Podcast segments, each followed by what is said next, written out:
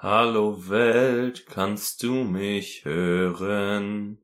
Du darfst mich nicht beim Chatten stören.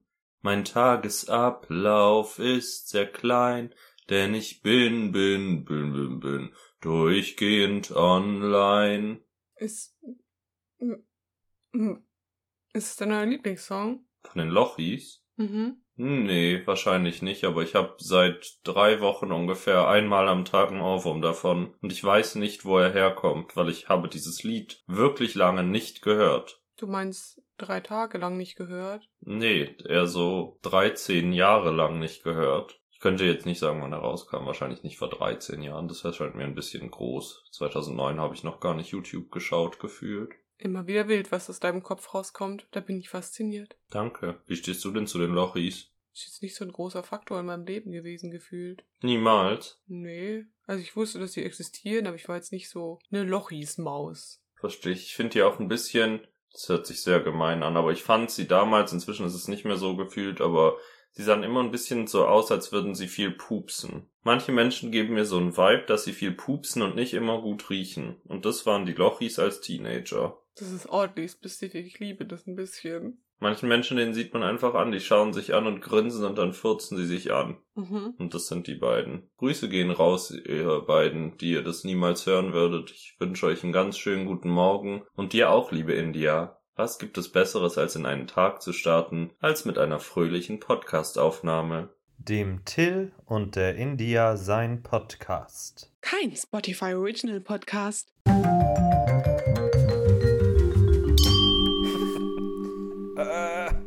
Hallo und herzlich willkommen zu einer neuen Folge von dem Till und der India, sein Podcast. Ich weiß nicht, ob wir uns vorstellen. Mittlerweile sind es so viele Folgen. Mein Name ist Heike Rackwitz und ähm, hier ist mein Sohn Tommy Hackwitz. Heike Rackwitz, ist es die Schwester von Hanke Rackwitz? Oder ist, sind die völlig nicht verwandt? Nee, nee, ich bin schon die Schwester. Und wie geht's Hanke? Ja, ganz gut, aber wir haben uns letztes Jahr verstritten. Okay, weil die hatte doch, die war doch im Dschungelcamp und hatte so psychische Probleme. Ich mache mir manchmal Sorgen um die Mama. Das wusste ich nicht. Es ist ja meine Tante, also. Ja, wir sind nicht so viel im Kontakt, da hast du schon mehr Kontakt zu ihr, weil zu dir hast du eine engere Bindung, weißt du? Wir hatten da so ein paar familiäre Probleme. Naja, seit sie mir die schöne Engel- und Völkers Immobilie vermacht hat, bin ich da irgendwie relativ wohlgesonnen. Dann ist doch schön. So ein kleines Stadthaus in Köln, sage ich nicht nein. Material Girl. Ne, Material Boy, ich bin ja ihr Neffe. Naja, da sind wir ja irgendwie in ein Loch reingerutscht, aus dem wir nicht aktiv rauskommen, deswegen beende ich das hier mal. Wie geht's dir denn, India? Bist du gut drauf? Ja, ich bin immer noch stark übermüdet. Das ist so ein Loch, aus dem ich ebenfalls nicht rauskomme, aber schon sonst alles richtig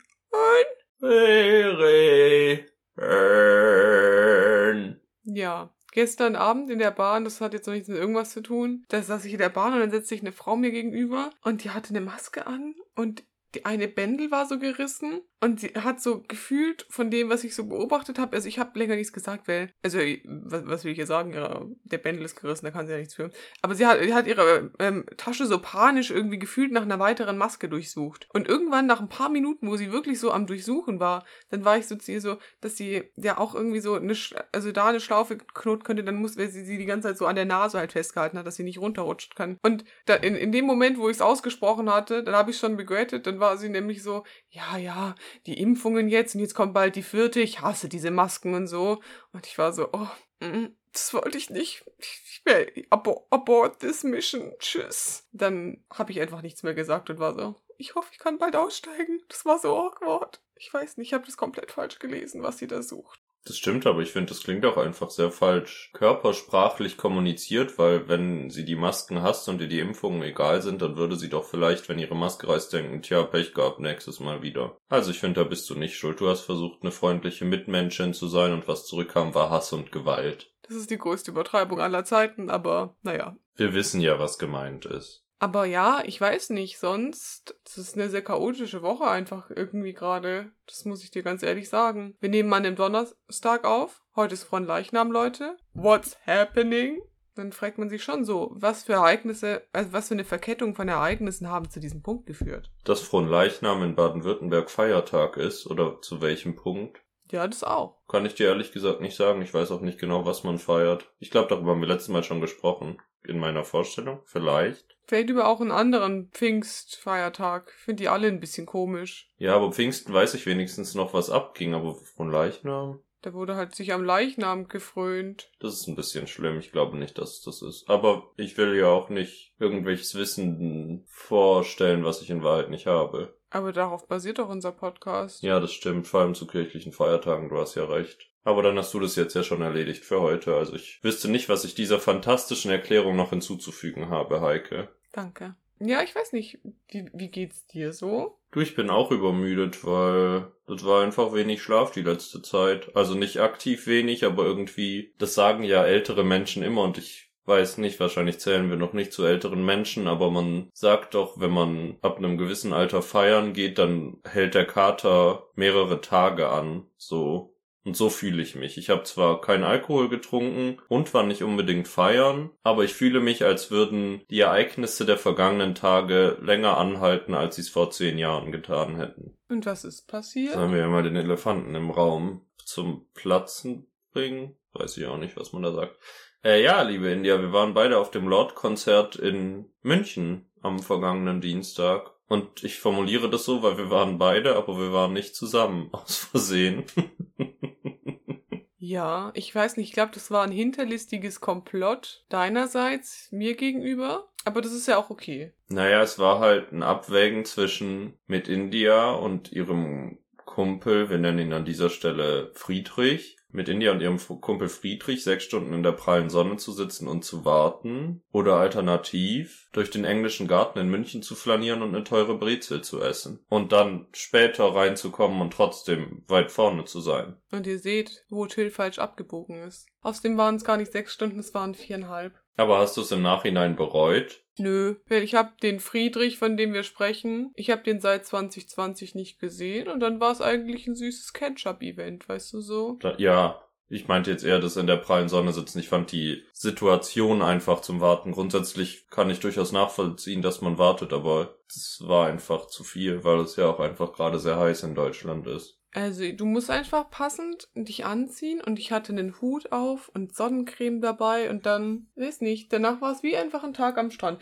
Ich fand, das Warten war nicht schlimm. Das Schlimmste dabei war eigentlich dann in der Halle zu warten. Nach dem Voreck. Das fand ich war der schlimmste Teil. Ja, das stimmt. Die halbe Stunde war ich so, ich sterbe. Das ist auch wirklich, meine Beine und mein Rücken sind nicht geschaffen für Konzerte, bei denen man steht. Das funktioniert einfach nicht. Es ist großes Problem für mich und mein Rücken tut jetzt noch sehr weh. Sehr weh Hüttenkäse.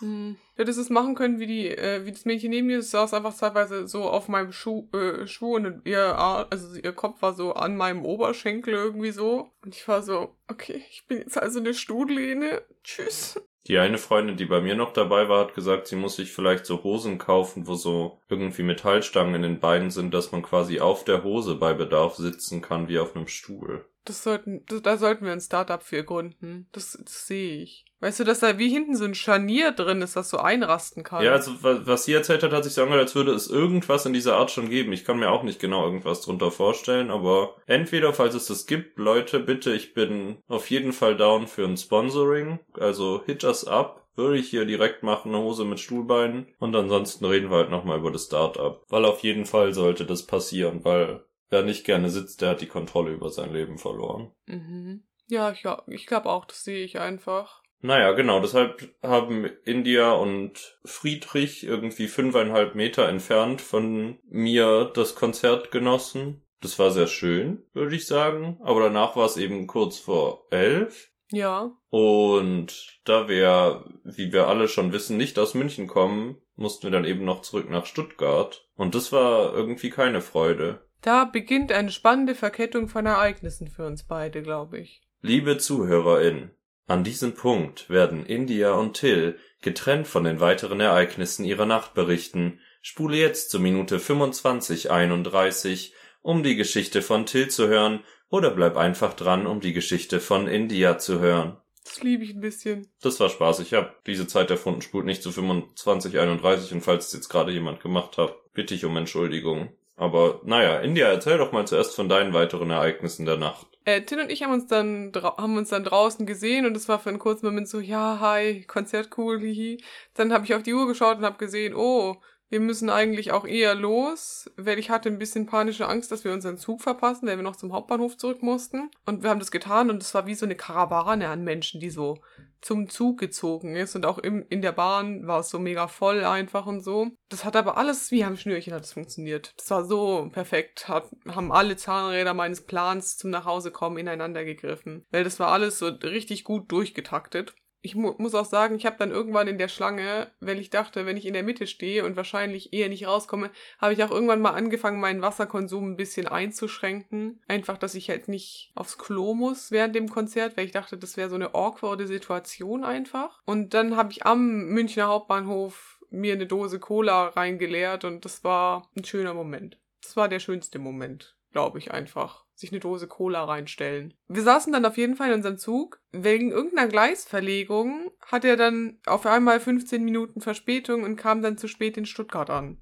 Und da beginnt eigentlich die, die, eigentliche Geschichte, denn durch diese Verspätung haben wir dann den Nachtbus verpasst und der nächste wäre dann halt erst in über einer Stunde gekommen. Also ich weniger, also der Friedrich weniger, aber ich, ich war so, irgendwie müssen wir uns fortbewegen, wir müssen irgendwie vorankommen und jetzt eine Stunde rumsitzen, das konnte ich nicht mit meinem Gewissen vereinen. Vor allem, weil ich dann so dachte, ich will eigentlich lieber ins Bett gehen, als irgendwo in der Stadt zu sitzen gerade, was irgendwie blöd war. Gestern habe ich die Geschichte jemandem erzählt und der war dann so, warum habt ihr nicht einfach ein Taxi genommen?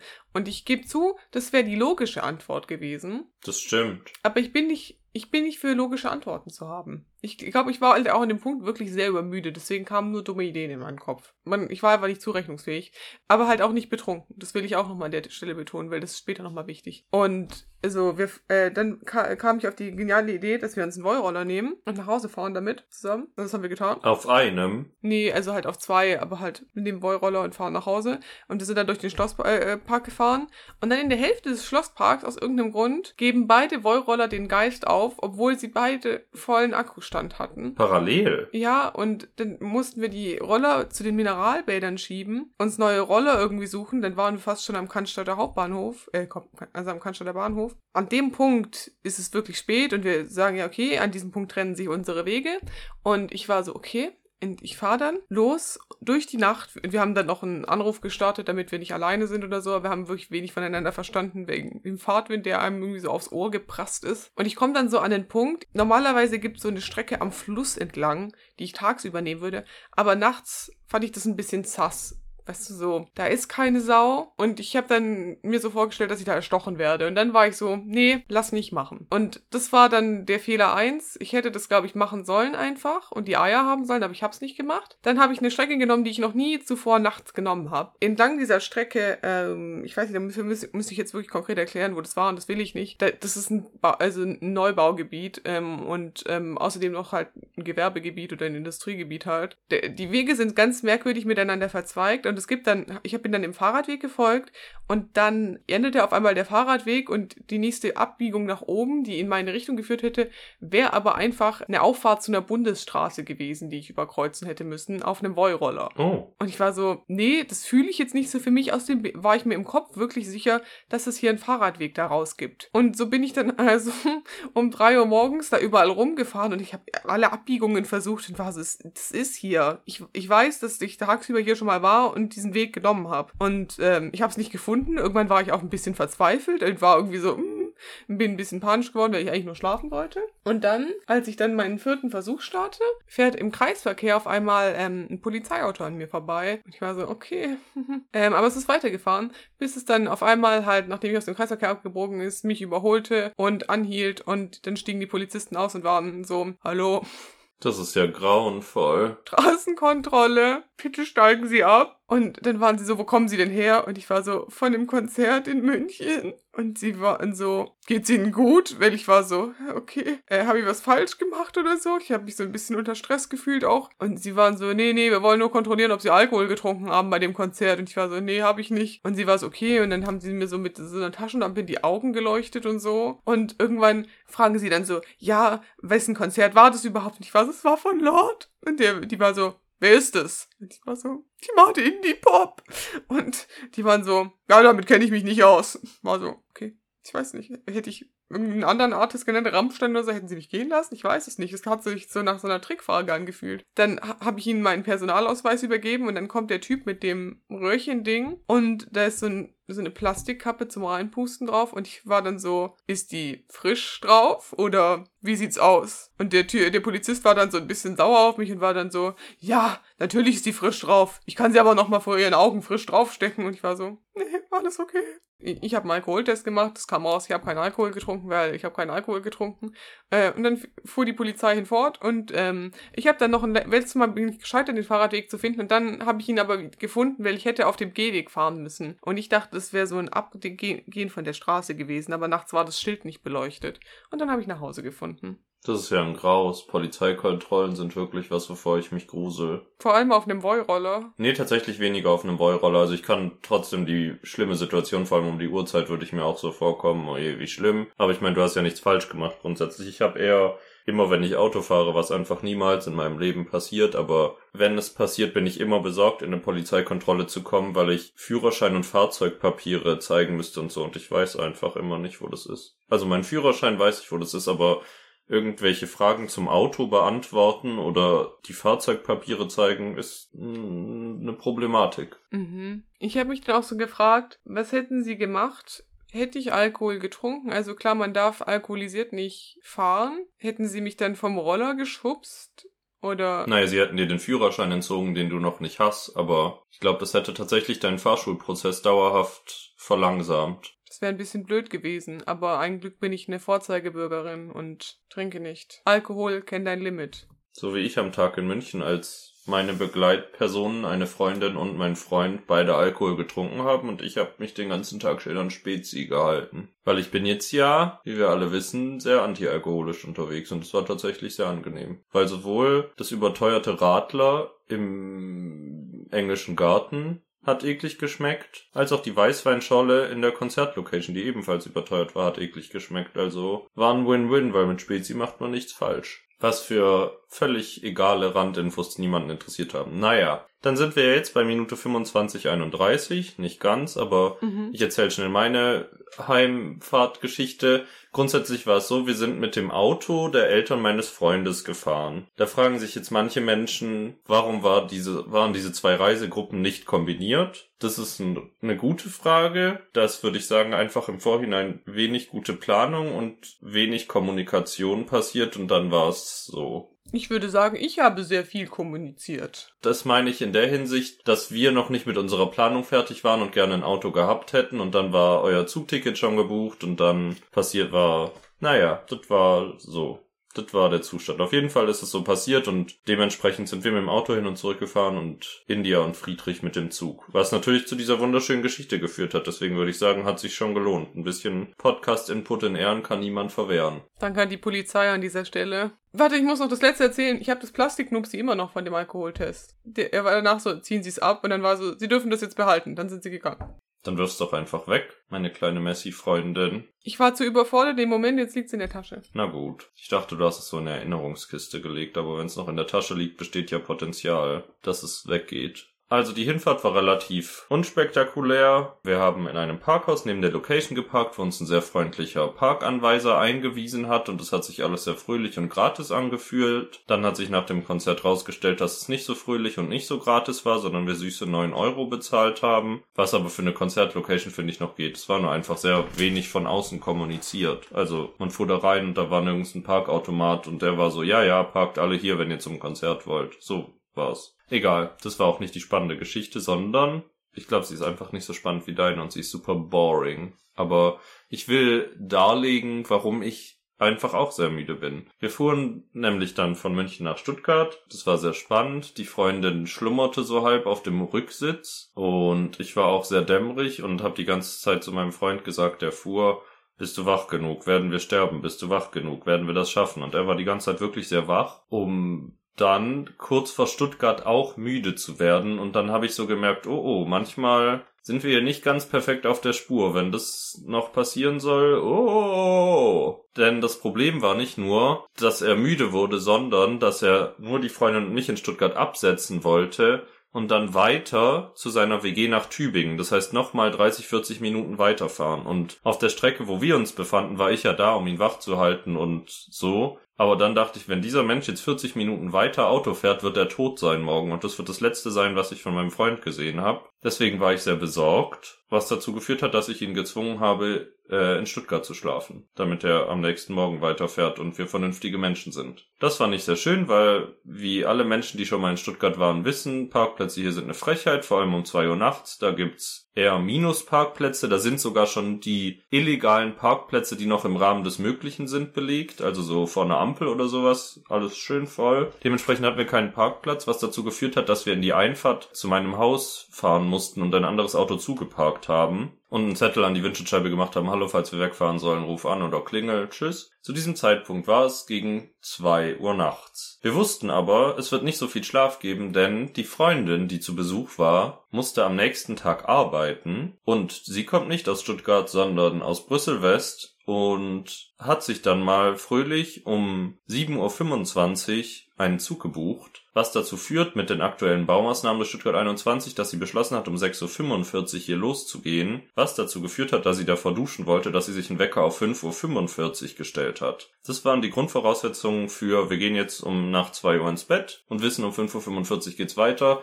plus draußen steht ein Auto, was wir vielleicht irgendwann umparken müssen. Guess what? Um 5.30 Uhr wurden wir angerufen und mussten das Auto umparken. Wie pünktlich einfach, das passt ja gut. Ja, verhältnismäßig würde ich sagen. Dann um 5.45 Uhr klingelte der nächste Wecker, die Freundin ging duschen. Dann äh, haben wir uns wieder hingelegt. Um 6.45 Uhr kam die Freundin rein, um sich zu verabschieden. Dann haben wir bis 8 Uhr weitergeschlafen und seitdem war ich wach. Das hat dazu geführt, dass mein Gehirn ein einziger riesiger Matsch war und dass ich seitdem irgendwie nicht wieder richtig wach geworden bin. Das war meine dramatische Geschichte. Es war keine Polizei, sondern nur Müdigkeit involviert, aber ich finde Müdigkeit am Steuer ungeheuer, wie meine Oma immer zu sagen pflegt. Ich glaube, da braucht man auch immer einen guten Beifahrer einfach. Ja. So einen guten kleinen MC, weißt du, der dann anfängt, irgendwelche Scheiße zu erzählen. Also nicht irgendwelche Scheiße zu erzählen, aber halt so irgendwie versucht, ein Gespräch am Goen zu halten. Wie ein gutes Feuer, was man so am Laufen hält, weißt du. Zwischendurch war es an einer brenzligen Situation, da haben wir uns nämlich darüber unterhalten.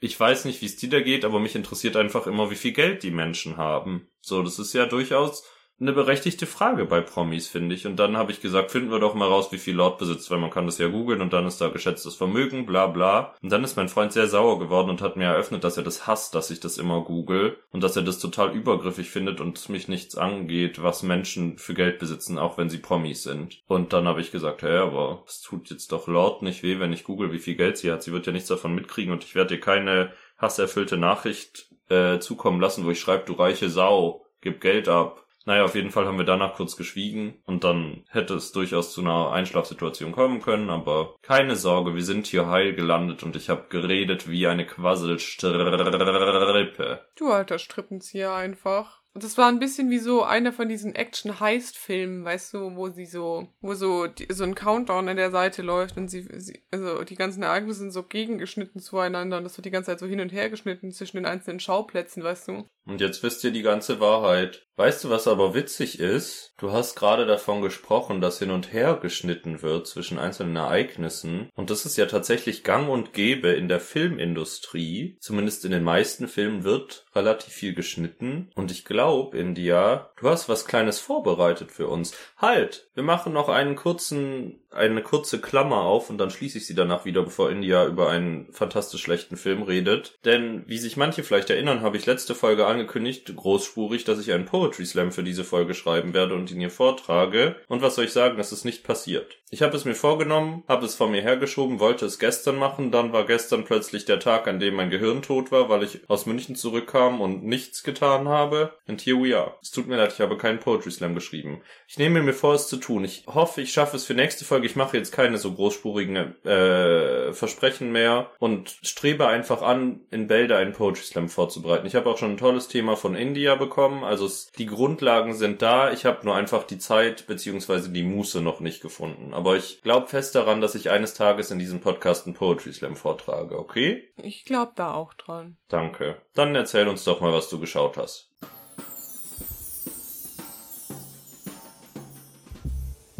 Till und India schauen schlechte Filme und die sind einfach vom Winde verschmäht. Der Film für diese Woche heißt The Devil Inside. Oder auf Deutsch nur Devil Inside, weil ähm, The Devil Inside wäre, glaube ich, zu lang gewesen für den deutschen Markt, haben sie entschieden. Und Deutsche können das TH doch so schwer aussprechen. A Devil Inside hätten sie machen können. Ja, der Horrorfilm aus dem Jahr 2012 mit einer FSK von 16 plus. Das fand ich interessant, aber kann ich sehen für den Film.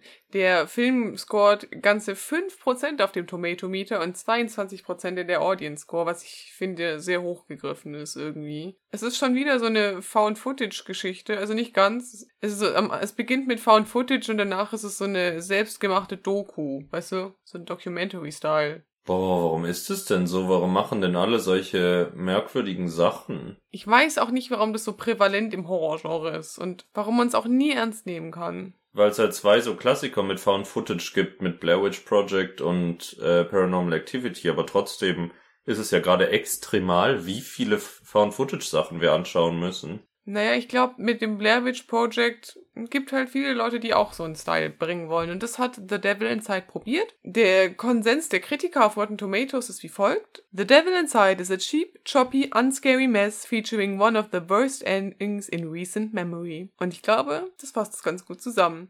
Ich erzähle ein bisschen was zur Handlung. Ähm, in The Devil Inside geht es um Exorzismen und äh, spezifisch, das wird am Anfang des Films etabliert, um römisch-katholische Exorzismen. Die haben aber nichts mit der Einstellung des Vatikans gegenüber Exorzismen Exorzismen zu tun. Das betont der Film. Es kommen so am Anfang mehrere Infoslides zur Einstellung des Vatikans und den gezeigten Handlungen, dass die nichts miteinander zu tun haben. Was ich auch nicht denken würde, weil es ist einfach ein bisschen surreal, was da drin passiert. Am Anfang wird, werden so Nachrichtenberichte gezeigt von so einem Drei-Personen-Mord, wo so drei Leute eben gestorben sind und das sind drei Geistliche. Man sieht so den Sheriff, also es ist so, das ist wirklich verantwortlich so auf so, so wackeliges äh, VHS-Tape mit so äh, Glitchen so, ähm, wie der eben so durch die durch den Tatort läuft und dann kommt er irgendwie nach unten in den Keller und dann liegen da nochmal zwei Leichen und dann finden sie da so einen Stuhl mit so Fesseln dran und dann wird klar, ja, da könnte vielleicht ein Exorzismus passiert sein, aber der Sheriff ist ja auch kein Spezialist dafür, also wissen wir es nicht. Und ähm, danach sehen wir noch einen Nachrichtenbericht und dann beginnt auch schon unsere Doku, denn die Person, die da Leute umgebracht hat, heißt Friederike Rossi. Ich glaube, also ich weiß nur, dass der Nachname Rossi ist. Also es ist auf jeden Fall die Mutter. Und äh, vor Gericht wurde sie dann eben als nicht schuldfähig erklärt, weil sie halt, äh, sie haben gesagt, glaube ich, dass sie äh, dissoziative Identitätsstörung hat. Dann kam sie eben in eine Nervenheilanstalt, äh, laut dem Film, und wurde dann aber in die Nervenheilanstalt des Vatikans übergeben. Was ich nicht glaube existiert, aber wurde sie tatsächlich, also wurde sie in dem Film und lebt seitdem eben jetzt in näher bei Italien im Vatikan, äh, in dieser Nervenheilanstalt dort, wo man sich so um Besessene kümmert. Ja, die Neffen Heilandstein will aber nicht aktiv zugeben, dass die besessen ist, aber es ist wirklich sehr von dem, was passiert und was man immer wieder in den Videos sieht, also es werden auch so ein paar Überwachungskameras gezeigt, ist wirklich klar, dass sie wahrscheinlich besessen ist. Aber da fängt unser Film überhaupt nicht an.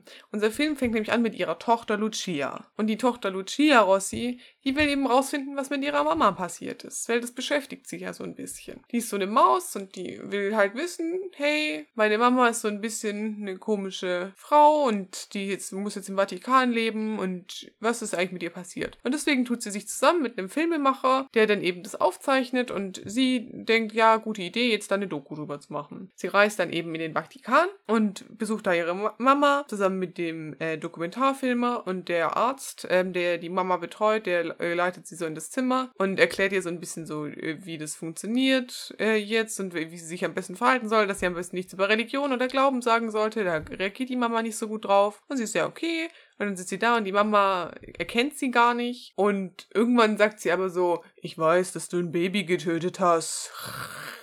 Und dann geht sie raus und war so, sie wusste von meiner Abtreibung. Sie hat es gewusst. Ich habe es ihr nicht erzählt und das ist schon sehr gruselig. Sie geht dann aber und äh, überlegt sich eben zusammen mit dem Filmemacher, was machen wir denn jetzt? Wie können wir ihr helfen? Weil sie hat auch nicht das Gefühl, dass der Arzt das wirklich ernst nimmt, was da wirklich ist. Also der Arzt ist halt wirklich überzeugt davon, dass da nichts ist. Oder vielleicht wird da was vertuscht, das wird nicht ganz aufgeklärt. Auf jeden Fall ähm, gehen sie dann auf die Exorzismusschule des Vatikans, um mehr über Exorzismen zu lernen. Da lernen sie zwei junge Priester kennen, die sich mit Exorzismen beschäftigen. Und sie stellen dann eben fest, dass diese Exorzismusschule sich eher mit der Theorie hinter Exorzismen befasst, aber die machen gar keine Exorzismen. Also ist nicht so ganz, was sie suchen, weil sie wollen ja einen richtigen Exorzismus haben und nicht nur so die Theorie wissen. Aber sie lernen da eben zwei Priester kennen, die machen heimlich wirklich Exorzismen. Das ist wirklich so merkwürdig jetzt schon. Das klingt alles so an den Haaren herbeigezogen, was du da sagst. Ja, es ist, also es hat auch alles irgendwie nicht so richtig was miteinander zu tun, irgendwie so gefühlt. Dieser Documentary-Style, ich glaube, du kannst es gut machen,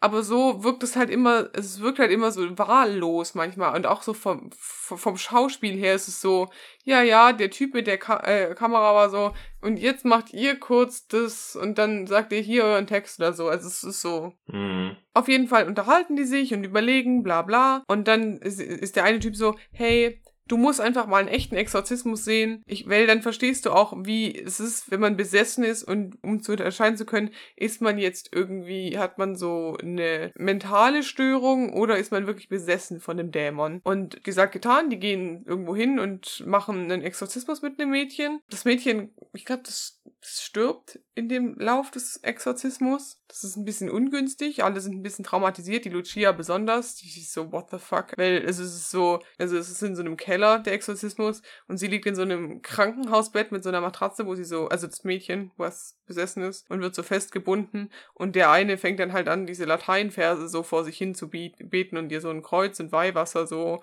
Und der andere schließt noch so ähm, Dioden, Kathoden, ich weiß gar nicht. Die Dinger, wo man sich so aufs, die Plastikdinger fürs Herz messen und so. Weiß ich nicht, welche das sind, aber ja, ich weiß, was du meinst. Die, diese Plastikdinger eben. Und äh, damit sie an so einem Monitor angeschlossen ist und ähm, die machen Progress, sie renkt sich halt, wie, wie halt äh, Sachen mit Dämonen funktionieren, sie renkt sich halt immer die Schultern aus und dreht sich so ganz komisch um und da keine Mensch versteht irgendwie, was abgeht. Es wird immer viel rumgeschrien irgendwie so, weil der Dämon ist ja da drin und äh, die spricht in verschiedenen Zungen. In dem Fall immer wieder, äh, die switchen die ganzen zwischen Deutsch, Englisch und Italienisch. Ja genau, der, der geht eben schief, aber sie sind so, ja, wir müssen es weiter versuchen. Der Filmemacher pusht auch so ein bisschen in die Richtung und dann probieren sie das eben mit der Mutter auch einen Exorzismus zu machen. Das erfordert so ein größeres Komplott, weil ja der Arzt aus dieser Psychiatrie im Vatikan keine Exorzismen durchführen will. Deswegen müssen sie irgendwie so ein Ablenkungsmanöver stiften, um eben die Mutter zu kidnappen in so einen OP-Saal und da eben den Exorzismus zu probieren. Die versuchen ihr Bestes. Es geht aber leider ein bisschen schief, so. Also, klappt nicht ganz, ne? Also,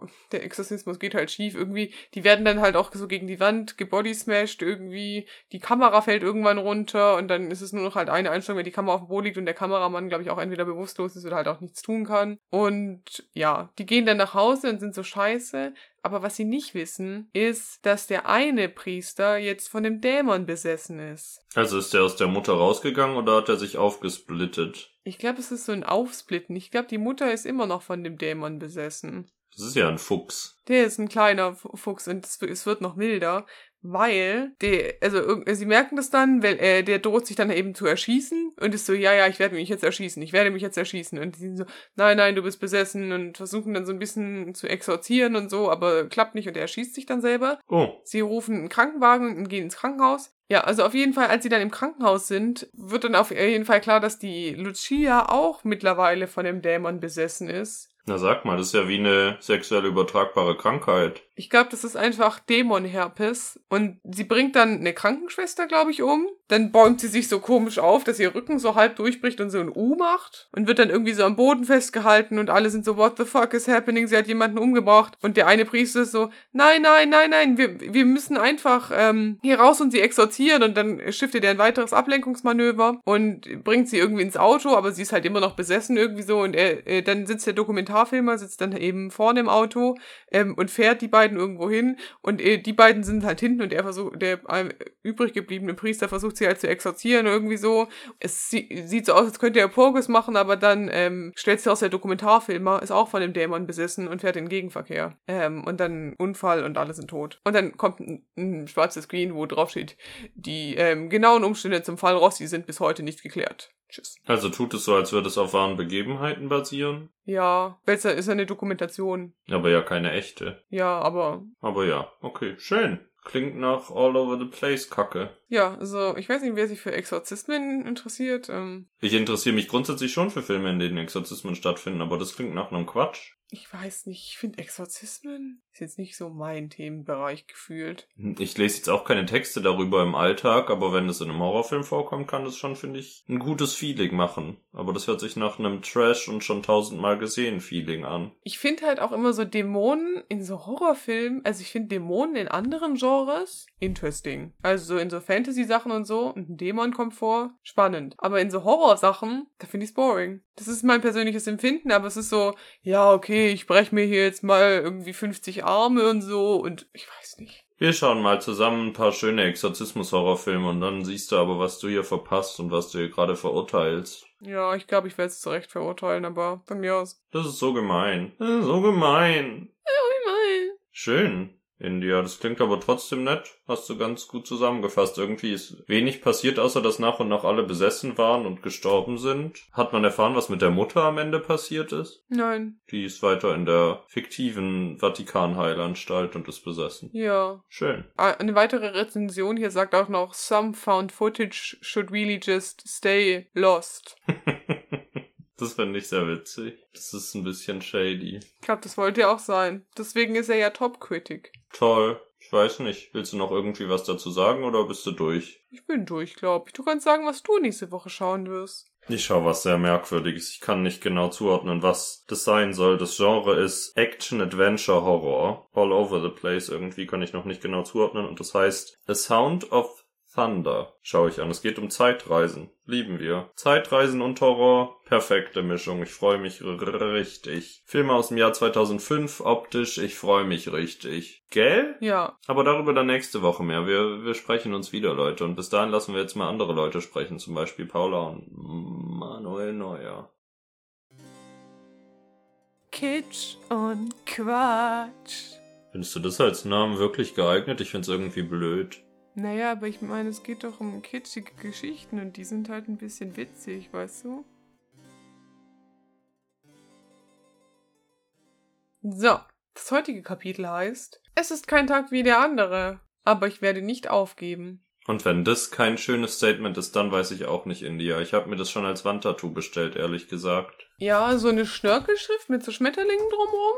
Ja, genau. Für übers Bett. Dass wenn ich aufwache, ich direkt mit den Gedanken in den Tag starte. Das ist ja wunderschön. Ich fänd wunderschön, wenn du mal anfängst, uns hier ein bisschen vorzulesen, was Paula so zu sagen hat. Guten Morgen. Ich betrat Manuels Zimmer am nächsten Morgen mit einem Lächeln. Diese Nacht hatte ich viel besser geschlafen und als ich im Bus zu Manuel gefahren war, hatte ich mich sogar ein klein bisschen gefreut. Doch als ich nun Manuels Gesicht sah, verflog die Freude mit einem Mal. Das Lächeln von gestern war verflogen, sein ernster, starrer Blick war zurückgekehrt. Hallo, gab er knapp, kühl und mürrisch zurück. Ich richtete mich auf das Schlimmste ein, als ich ihm aus dem Bett in seinen Rollstuhl setzte, so rum. Brauchst du Hilfe im Bad? fragte ich, als er schon auf dem Weg dahin war. Nein, danke. Danach knallte er die Badezimmertür zu. Ich musste kurz schlucken. Würde das jetzt alles wieder von vorne losgehen? Scheiße, Manno, hörte ich dumpf aus dem Badezimmer. Dann knallte etwas auf die Fliesen. Hoffentlich nicht Manuel. Ich klopfte leise an die Tür. Brauchst du Hilfe? Ich fragte so einfühlsam und nett, wie ich nur konnte. Es blieb still. Komm rein, hörte ich schließlich und ich öffnete langsam die Tür. Ich sah Manuels nackten Rücken. Er saß auf seinem Duschstuhl in der ebenerdigen Dusche und bekam den Duschkopf nicht aus der Halterung. Bisschen schwierig, oder? Da ist jetzt die Dusche da nicht richtig gebaut. Naja, egal. Mein, meine Blicke glitten über seinen Haaransatz äh, im Nacken, seinen Rücken mit den spärlichen Leberflecken bis zu deinem nackten Hintern. Das ist in jeglicher Hinsicht schön. Ich, deinem nackten Hintern, der Schreibfehler, der bringt eine neue Message in diese Story rein. Oh Gott, also mein Hintern ist da. Mir schoss das Blut in den Kopf. Manuel war nackt. Oh Gott. Und womöglich musste ich ihm jetzt auch noch beim Duschen helfen. Kommt hier jetzt schon eine kleine sexy Stimmung in die Geschichte rein, sag mal. Ich liebe auch seinen Rücken mit den spärlichen Leberflecken. Noch ganz kurz, was will sie denn? Also, den spärlichen Leberflecken, als wäre das so. Naja, da war die Adjektivseite wieder am Werk. Egal, schauen wir mal weiter. Darf ich gucken? fragte ich schüchtern und schloss hinter mir die Tür. Ich blieb vorsichtshalber stehen. Ich wollte ihm auf keinen Fall ohne seine Erlaubnis näher kommen. Was bleibt mir anderes übrig? Irgendwann musst du ja zum ersten Mal mit mir duschen und dann musst du auch wohl oder übel gucken. Also, kannst du mich jetzt abduschen und mir die Haare waschen? Ja, ja, natürlich. gab ich leicht stotternd und etwas verdattert zurück. Auf der anderen Seite war Manuel es wohl gewöhnt, so von fremden Frauen gesehen zu werden. Er hatte ja auch seine Mutter als seine Pflegehilfe akzeptieren müssen. Äh, Ich zog meine Schuhe und Socken aus und krempelte meine Hose nach oben, bevor ich dicht an Manuels Rücken herantrat. Ich hob den Duschkopf auf, der vermutlich vorher aus der Halterung gefallen war, und blieb hinter ihm stehen, wohlbedacht nicht zwischen seine Beine zu schauen. Way to make it weird. Das macht es einfach komisch. Ich machte sowas nicht zum ersten Mal. Ja, du hast eine Ausbildung, aber dennoch begannen meine Hände zu zittern. Schnell drehte ich das Wasser auf und wartete, bis es etwas wärmer wurde. Ich hielt den Wasserstrahl kurz an Manuels Rücken. Okay so? Er nickte, dann begann ich seinen Oberkörper abzuwaschen und beobachtete, wie wunderschön dabei das Wasser auf seiner Haut abperlte. Das Wasser sog sich in seine Haare, und als sie nass waren, schäumte ich sie auf und sah, wie Manuel, als ich etwas seine Kopfhaut massierte, seine Augen schloss.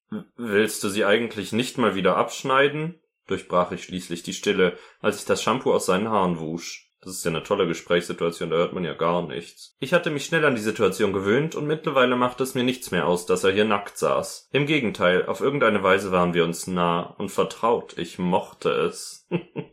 Meinst du? Ja, also diesen Haarschnitt, wenn ich überhaupt noch einer ist, finde ich nicht so toll. Ich musste leise lachen. Ich musste laut lachen über diese Wortkonstruktion, die dir gerade an den Tag legt. Danke für das nette Kompliment.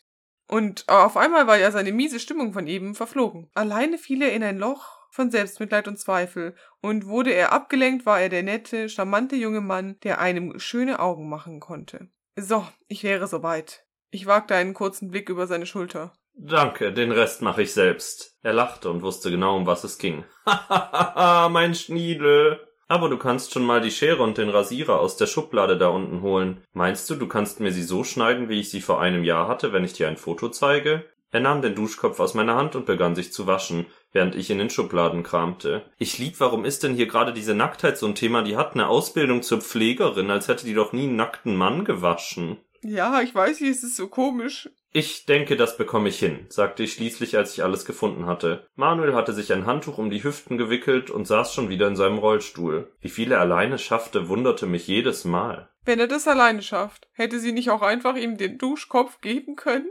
Ja, er hat sich ja selber hochgedrückt, sich ein Handtuch um sich rumgewickelt und sich in einen anderen Stuhl gehoben. Naja, Ja, und er hat sich ja auch in diesen Duschstuhl alleine hingesetzt. Also, aber dabei ist die Dusche runtergefallen. ja, aber halt nur der Duschkopf. Ja, wir dürfen hier, glaube ich, nicht die Logik hinterfragen. Du hast doch letztes Mal schon festgestellt, dass die Autorin, glaube ich, auch einfach nicht ganz sicher ist, wie genau seine Einschränkung aussieht. Nachdem er in seinem Zimmer ein Foto geholt hatte, kam er wieder ins Bad und hielt es mir vor die Nase.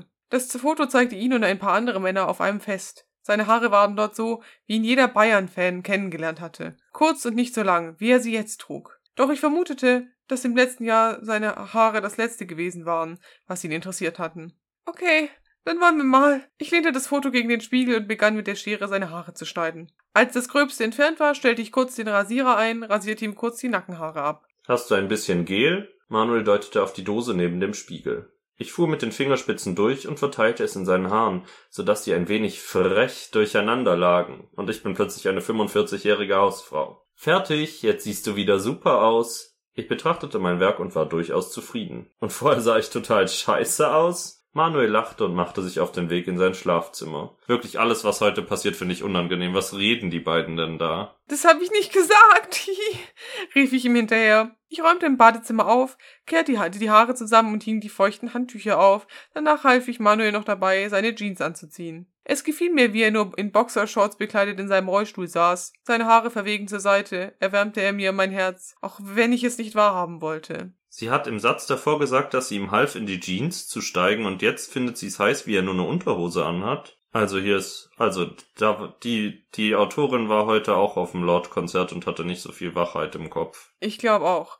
Wir gingen in den Garten und nachdem mir Manuel zu verstehen gab, dass er nun etwas Zeit für sich brauchte, brachte ich ihm seinen iPod und ließ ihn in Ruhe. Ich setzte mich in einen Gartenstuhl und las die Zeitung, doch immer wieder glitten meine Blicke zu ihm. Hallo? Eine warme Hand legte sich auf meine Schulter. Ich erschrak etwas, weil ich in Gedanken versunken war und meine Blicke selig auf Manuel geruht hatten. Oh, Marita. Ich lächelte sie an und sie setzte sich zu mir. Manuel hat mir von eurem Ausflug gestern erzählt, begann sie, und ein Lächeln erschien auf ihrem Gesicht. Du bist die Einzige, die es geschafft hat, ihn aus diesem Haus hier zu locken. Du tust ihm gut, Paula. Mir hat es auch sehr viel Spaß gemacht.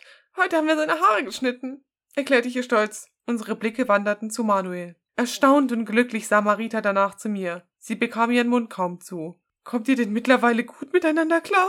Es ist kein Tag wie der andere, aber ich werde Manuel nicht aufgeben. Ich kann nicht mehr. Das ist mir so unangenehm, diese Geschichte. Heute war es wirklich ausgesprochen komisch. Es bestand ungefähr nur aus Duschen und das war, naja. Gell, was soll's? Was soll's? Jede Geschichte hat mal einen schlechten Tag und ich werde die Geschichte nicht aufgeben. Tu, was du nicht lassen kannst, sag ich dir so. Danke, da freue ich mich. Und bis dahin würde ich sagen, wenn alle Stricke reißen, dann bleibt immer noch der letzte Scheiß.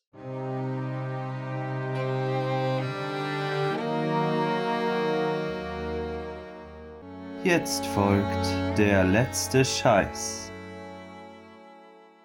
Ich darf anfangen. Hallo, hier ist der letzte Scheiß und äh, India hat einen Film präsentiert, das heißt, ich darf jetzt sagen, was ich will. Ich will erstmal als Bonustrack auf jeden Fall durchgehend online von den Lochis auf die Playlist machen, einfach um den Circle Moment, den ich selber geschaffen habe, hier fertig zu machen. Mhm. Und dann will ich gerne von der Sängerin Domitiana das Lied ohne Benzin auf die Playlist packen. Hä, aber nur die 1,1 Speed-Version. Nee, ich will die normale Version. Wenn Nein. du die andere haben willst, Na- kannst du die nein. ja gerne draufpacken. Doch, ich finde die andere besser. Wie kann man die andere besser finden? Wenn man Geschmack hat halt. Das eine, wenn man die 1,1 Version mag, dann ist man ein TikTok-Girl. Und wenn man die normale mag, hört man halt Musik. Meine Meinung. Ja, ja. Aber wenn du willst, können wir beide Versionen draufpacken und die Menschen, die es hören, finden dann schon raus, was sie persönlich besser finden. Die 1,1 Speed-Version. Nein, ich habe doch jetzt gerade einen Kompromiss gemacht, ey. Ich schrei und wenn du jetzt hier weiterredest, darfst du keine Musik auf die Playlist machen. Ganz ruhig. Ich hätte gern, ich würde gern einen Hit von Lord hinzufügen für das Konzert einfach. Ja, macht es. Ich wäre für Secrets from a Girl Who's Seen It All. Na gut, einverstanden. Es kamen ein paar Songs, wo ich so auf, die, also auf dem neuen Album gehört habe. Die habe ich jetzt irgendwie so, so in der Aufnahmeversion auf Spotify, die habe ich es nicht so gefühlt. Aber da habe ich es wirklich sehr gefühlt. Und das ist einer davon. Ja, ich glaube irgendwie schon. Also ich habe auch wirklich auch bei Songs geheult, wo ich dachte, hätte ich jetzt nicht von mir gedacht, aber da war ich so, ja.